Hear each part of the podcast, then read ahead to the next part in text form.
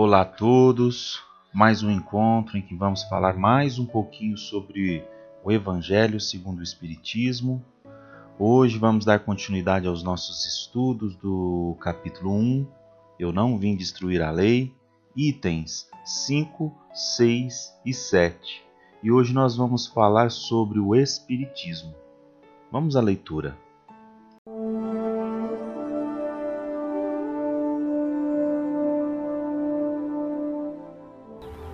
Espiritismo. O Espiritismo é a nova ciência que vem revelar aos homens, por provas irrecusáveis, a existência e a natureza do mundo espiritual e suas relações com o mundo corporal. Ele nos mostra não mais como uma coisa sobrenatural, mas ao contrário, como uma das forças vivas e incessantemente ativas da natureza, como a fonte de uma multidão de fenômenos incompreendidos, até então atirados por essa razão ao domínio do fantástico e do maravilhoso.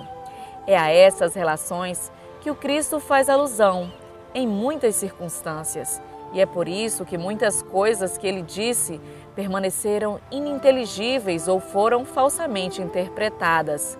O Espiritismo é a chave com a ajuda da qual tudo se explica com facilidade. A lei do Antigo Testamento está personificada em Moisés. A do Novo Testamento está personificada no Cristo.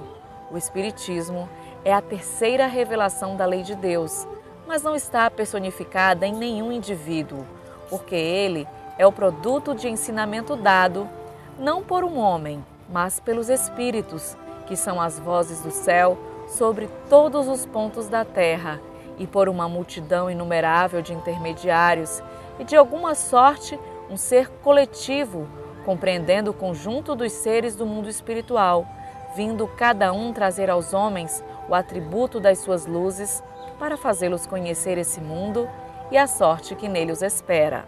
Da mesma forma que o Cristo disse: Eu não vim destruir a lei, mas dar-lhe cumprimento, o Espiritismo diz igualmente: Eu não vim destruir a lei cristã, mas cumpri-la. Ele não ensina nada de contrário ao que o Cristo ensinou, mas desenvolve, completa e explica em termos claros para todo mundo o que não foi dito senão sob a forma alegórica. Vem cumprir nos tempos preditos o que o Cristo anunciou e preparar o cumprimento das coisas futuras. É, pois, obra do Cristo que o preside, como igualmente anunciou, a regeneração que se opera e prepara para o reino de Deus sobre a terra.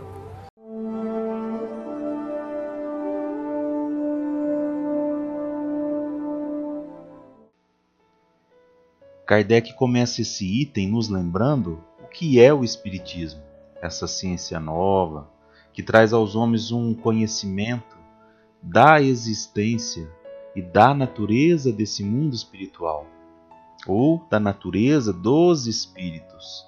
E também nos mostra quais são as suas relações com o mundo corporal. Essa ciência que apresenta uma existência e essas relações do espírito como algo possível, como algo que nós não podemos recusar. Então seria algo irrecusável. O Espiritismo, ou seja, a ciência espírita, ela estudou e explicou com toda uma lógica, e Allan Kardec, com todo o seu bom senso, e juntamente com os espíritos, eles elaboraram essa ciência.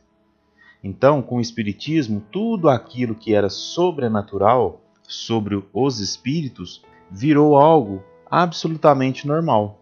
Então, nessa reflexão que nós estamos fazendo na no dia de hoje sobre o Espiritismo, se nós voltarmos ao passado, na, lá na época em que o Espiritismo surgiu, era uma época que os homens eles buscavam através do intelecto, através da racionalidade, as respostas. Então, naquela época já haviam muitos fenômenos, já haviam muitas coisas sobrenaturais que eles não conseguiam compreender e que o Espiritismo veio nos trazer e principalmente nos provar que não são sobrenaturais, que eles são normais, que eles fazem parte do nosso dia a dia, que são fenômenos embasados nas leis de Deus. O Espiritismo ele ainda foi um pouco além, trazendo a realidade do Cristo, ou seja, a realidade dos ensinamentos morais, da importância do nosso melhoramento. Ele trouxe também a importância da condição de nossa vida para que nós possamos evoluir. Ele veio nos mostrar que nós precisamos buscar sermos melhores a cada dia. Então o espiritismo ele nos traz essas luzes tão necessárias naquele momento e ainda essas luzes continuam sendo necessárias no momento atual que nós vivemos. Então com esse comentário nós encerramos o nosso estudo do dia de hoje e eu convido a vocês para estarmos juntos amanhã novamente para estudarmos mais um pouquinho do Evangelho segundo o Espiritismo. Até lá!